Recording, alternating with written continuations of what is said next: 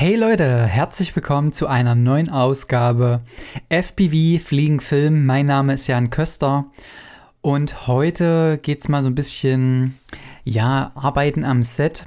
Äh, ich habe da ein bisschen was vorbereitet, so ein paar Punkte wie immer, um da vielleicht einen kleinen roten Faden zu haben. Ähm, habe ja jetzt schon einige Male, ja, mehr oder weniger Projekte gehabt, die eben ja nicht von mir persönlich waren, sondern von jemand anders und dann arbeitet man ja für jemanden und ja, wie das da so abläuft, das erfahrt ihr in dieser Folge. Also viel Spaß erstmal und jetzt kommt das Intro.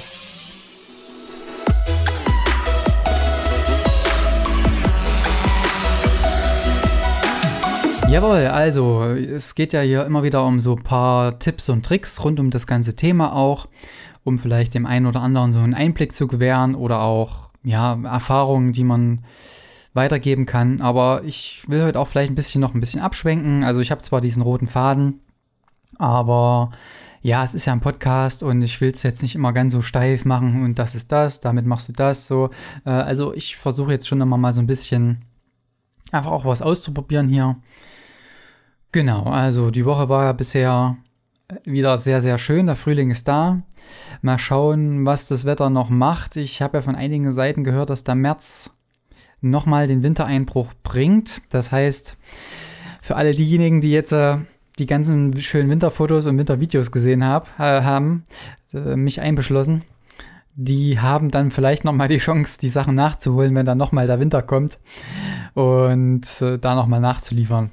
Weil es sind ja doch einige coole Shots entstanden, auch im FPV-Bereich, viel wirklich so Schneesachen mit Motocross hatte ich gesehen, das war, fand ich ganz cool. Oder auch allgemein so die Wälder mit dem Schnee. Das habt ihr sicherlich auch gesehen. Mm, genau, also wahrscheinlich Anfang März habe ich so gehört, dass es wohl noch mal was geben soll. Mal schauen. genau, aber in der heutigen Folge geht es natürlich auch ein bisschen darum, wieder meine Erfahrung zu teilen und ja, was ich vielleicht ähm, besser machen könnte oder was ihr besser machen könnt dann, wenn ihr es äh, so habt. Genau, und da geht es erstmal ganz grundsätzlich darum, wie ich überhaupt an solche Jobs gekommen bin. Ähm, also was heißt Jobs? Das sind jetzt noch nicht extrem viele, aber das ist ja auch hier dieser Weg, den ich da so ein bisschen mit euch dokumentieren möchte.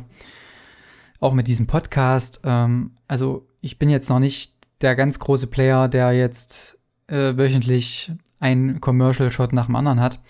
Äh, der Weg dahin ist natürlich äh, steinig und ja, mit viel Geduld. dazu wollte ich eigentlich später erst, aber ja, die Geduld ist halt bei mir immer so ein bisschen so eine Sache. Äh, also ich bin grundsätzlich schon ein geduldiger Mensch, aber in manchen Geschichten, ja, dann würde ich, würde ich gerne, dass es schneller geht. Aber ja, es ist natürlich gibt viele Randbedingungen, die da so ein bisschen reinspielen. Wo startet man? Also mit welchen, mit welchen Tools an der Hand startet man? Also Tools auch im Sinne von, welche Kontakte, welche Ressourcen hat man in diesem Umfeld? Und da muss man sich halt auch teilweise erstmal reinarbeiten, viele Kontakte erstmal aufbauen. Ich denke, das habe ich dieses Jahr schon gut gemacht. Ob sich das dann auszahlen wird oder inwieweit das ja Konsistenz hat. Das wird sich dann im Jahr, Laufe des Jahres zeigen. Ähm, äh, mittlerweile, also aktuell ist ja vieles noch auf Corona zurückzuführen. Viele Geldtöpfe sind nicht auf oder viele Projekte werden nicht richtig geplant oder klein geplant, damit das Team nicht so groß ist wegen den Hygienebestimmungen. Ja, da muss man halt sich wieder in Geduld üben. Hm, um.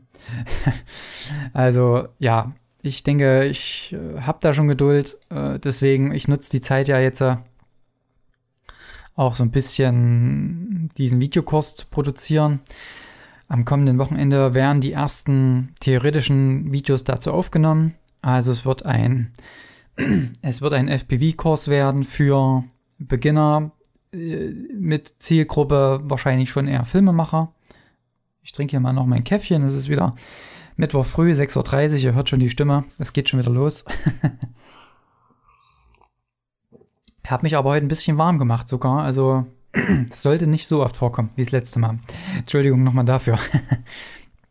genau, also da werde ich jetzt die ersten theoretischen Teile aufnehmen, weil ich einfach jetzt auch gerade wieder merke, ja, vielleicht ist der Kurs jetzt schon fast wieder zu spät, weil natürlich Januar, Februar sind immer so die Monate, März, wo die meisten anfangen. Es haben jetzt auch schon wieder viele angefangen in meinem Umkreis oder ich gebe ja auch immer vielen Tipps bei Instagram. Ähm, aber nichtsdestotrotz möchte ich das gerne mal festhalten, um da vielleicht auch, ja, also es wird ja immer mehr mit diesen Anfragen, wie man was baut und so weiter, was auch alles cool ist, aber ich glaube, man kann es mit einem Schwung besser mh, hm, erklären. Also, weil es kommen ja immer wieder dieselben Fragen in diesen selben Zeiträumen und, und um das zu umgehen, hatte ich mir das halt mit dem Videokurs überlegt, schon länger im Kopf.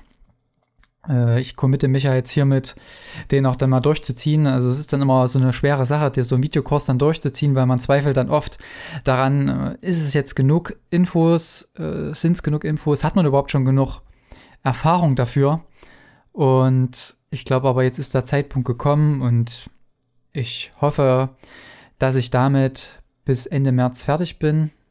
Also ich plane jetzt, wie gesagt, kommendes Wochenende die ersten theoretischen Teile und Mitte März dann die praktischen, wo ich dann auch einen Copter zusammenbaue und dann auch einen Test mache. Eventuell äh, Vergleich mit der FPV, DJI FPV-Geschichte. Mal schauen. Genau, das ist so der Stand und ja, das war jetzt der Thema zu dem Geduld haben mit Videokurs und äh, deswegen nutze ich jetzt die Zeit. Hätte vielleicht damit schon ein bisschen eher anfangen können, weil im März kommen jetzt langsam auch die Aufträge rein. Ja, mal schauen. Aber ja, mal gucken, wie sich das alles entwickelt. Genau, also es soll ja eigentlich ums Arbeiten am Set gehen. Nochmal grundsätzlich dazu, wie ich äh, an den Job gekommen bin oder wie ich an die Jobs gekommen bin.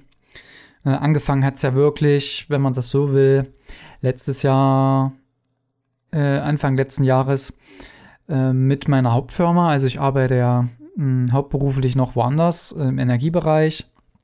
Ähm, und die, die mich, äh, die, die mir folgen auf Instagram, die haben da wahrscheinlich schon so einen Zusammenhang gesehen irgendwo. Äh, gerne da mal folgen auf JanXFPV. Und ach ja, jetzt noch an der Stelle, jetzt fällt es mir gerade noch ein. Ähm, man kriegt ja immer so ein bisschen, also man kriegt mittlerweile Feedback, also da, vielen Dank dafür an alle, die da bisher auch ja, Feedback gegeben haben über die Kanäle. Freut mich auf jeden Fall, weil es ist immer noch so ein Sendekanal, aber trotzdem schön zu hören, dass die Leute das hören und auch gut finden. Äh, vielleicht an der Stelle, um vielleicht den Podcast auch nochmal so ein bisschen zu promoten, äh, kleine Bitte an euch, macht jetzt mal einen kleinen Screenshot vielleicht auch mm, mit der Umgebung, wo ihr das gerade hört und postet das gerne mal in eure Instagram Story. Markiert mich da bitte mit JanXFBV und dann kann ich das Ganze auch gerne mal reposten, um da vielleicht auch einfach zu sehen, wer es wirklich hört und gleichzeitig auch den Podcast damit noch ein bisschen zu promoten. Das wäre echt cool von euch. Und ja, aber nur wenn ihr wollt, natürlich. Genau. So, jetzt nochmal. Wie bin ich an die Jobs gekommen?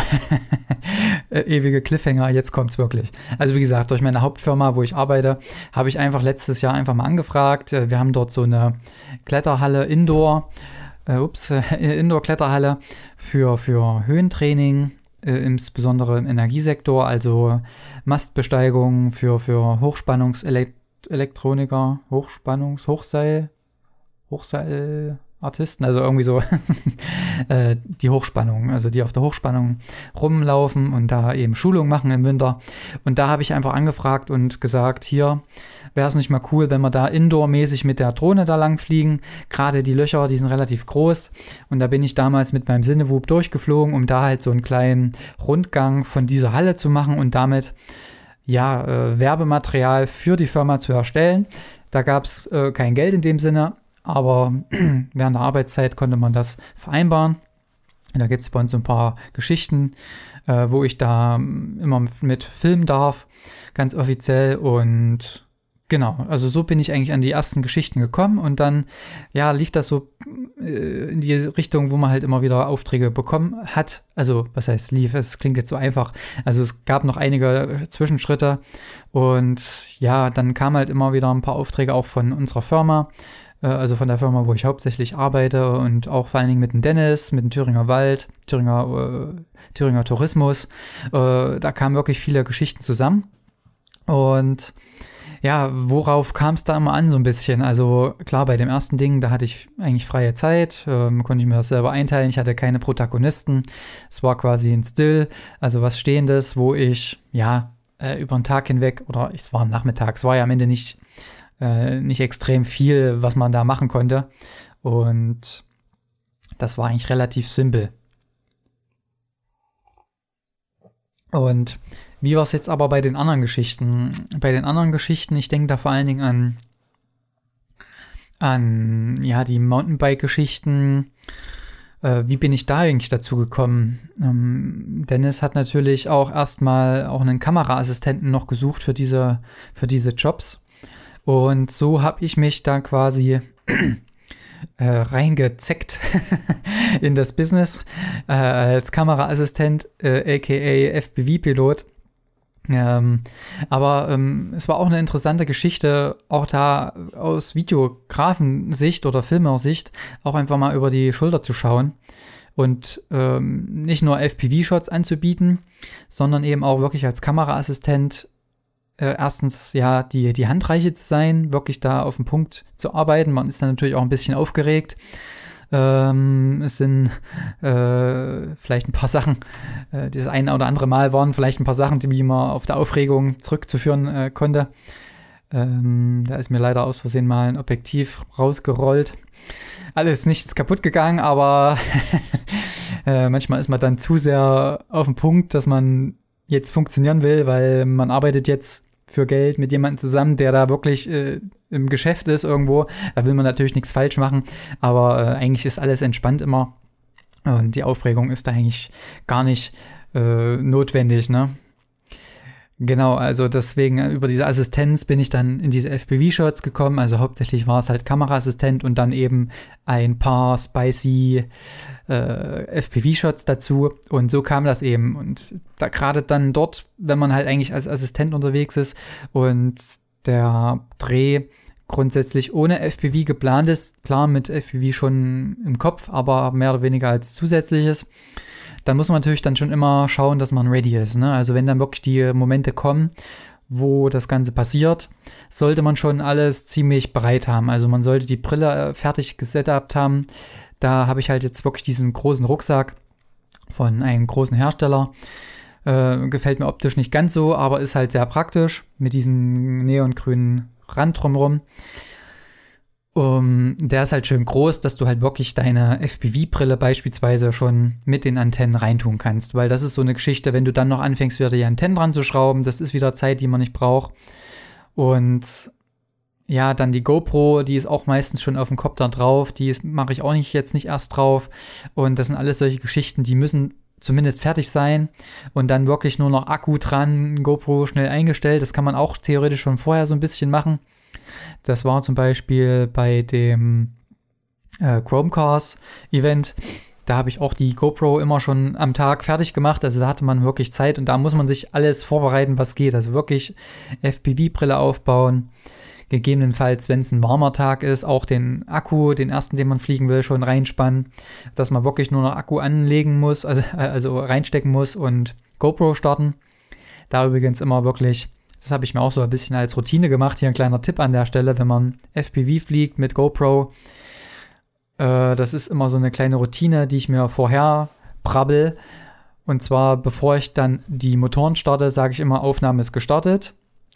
Und wenn ich das sage, gehe ich nochmal zur GoPro hin, schaue, ob die Aufnahme wirklich läuft. Und dann gehe ich wieder den Schritt zurück, starte die Motoren und dann geht's los. Damit man wirklich nicht losfliegt und wenn man landet, merkt, oh, ähm, jetzt muss ich dem sagen, dass es die Aufnahme nicht ging.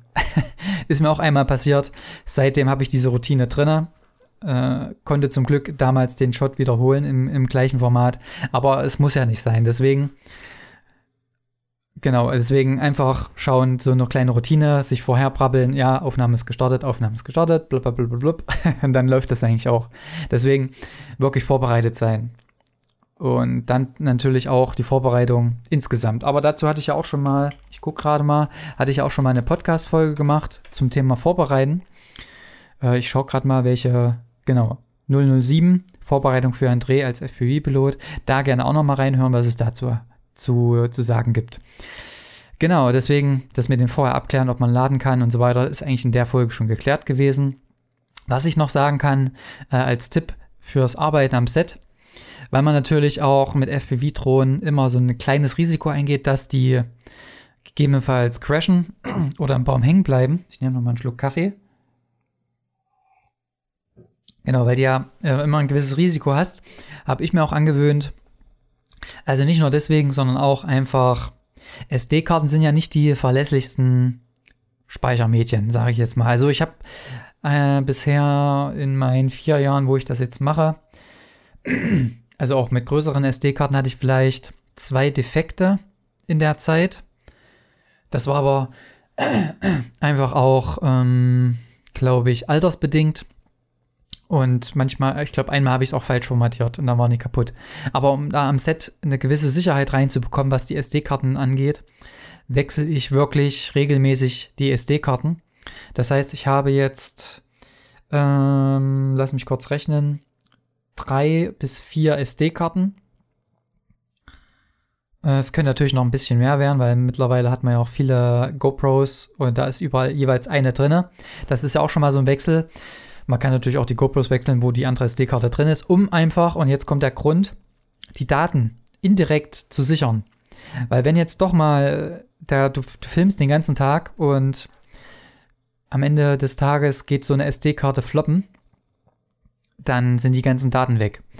So, und um da nochmal so eine Sicherheit reinzubekommen, wechsle ich am Tag immer mal die SD-Karte. Das ist so in der Regel, habe ich da drei Stück. Also gerade auch wenn ich mit der großen Kamera filme. Jetzt habe ich ja Mitte März auch wieder so eine kleine Dokumentations-Reportage-Geschichte, zwei Tage lang. Da filme ich auch. Und da wechsle ich über den Tag. Ich habe drei äh, welche SD-Karten sind das? Ich kann es ja mal kurz sagen. Für meine A6500. Und zwar habe ich da die Zendisk, Zendisk Extreme U3 Class 10. Die, die, konnte ich bisher sehr gut bauen. Die kosten auch nicht extrem viel. da habe ich 64 GB Karten. Ähm, genauso wie, wie für die, für die GoPro-Geschichte.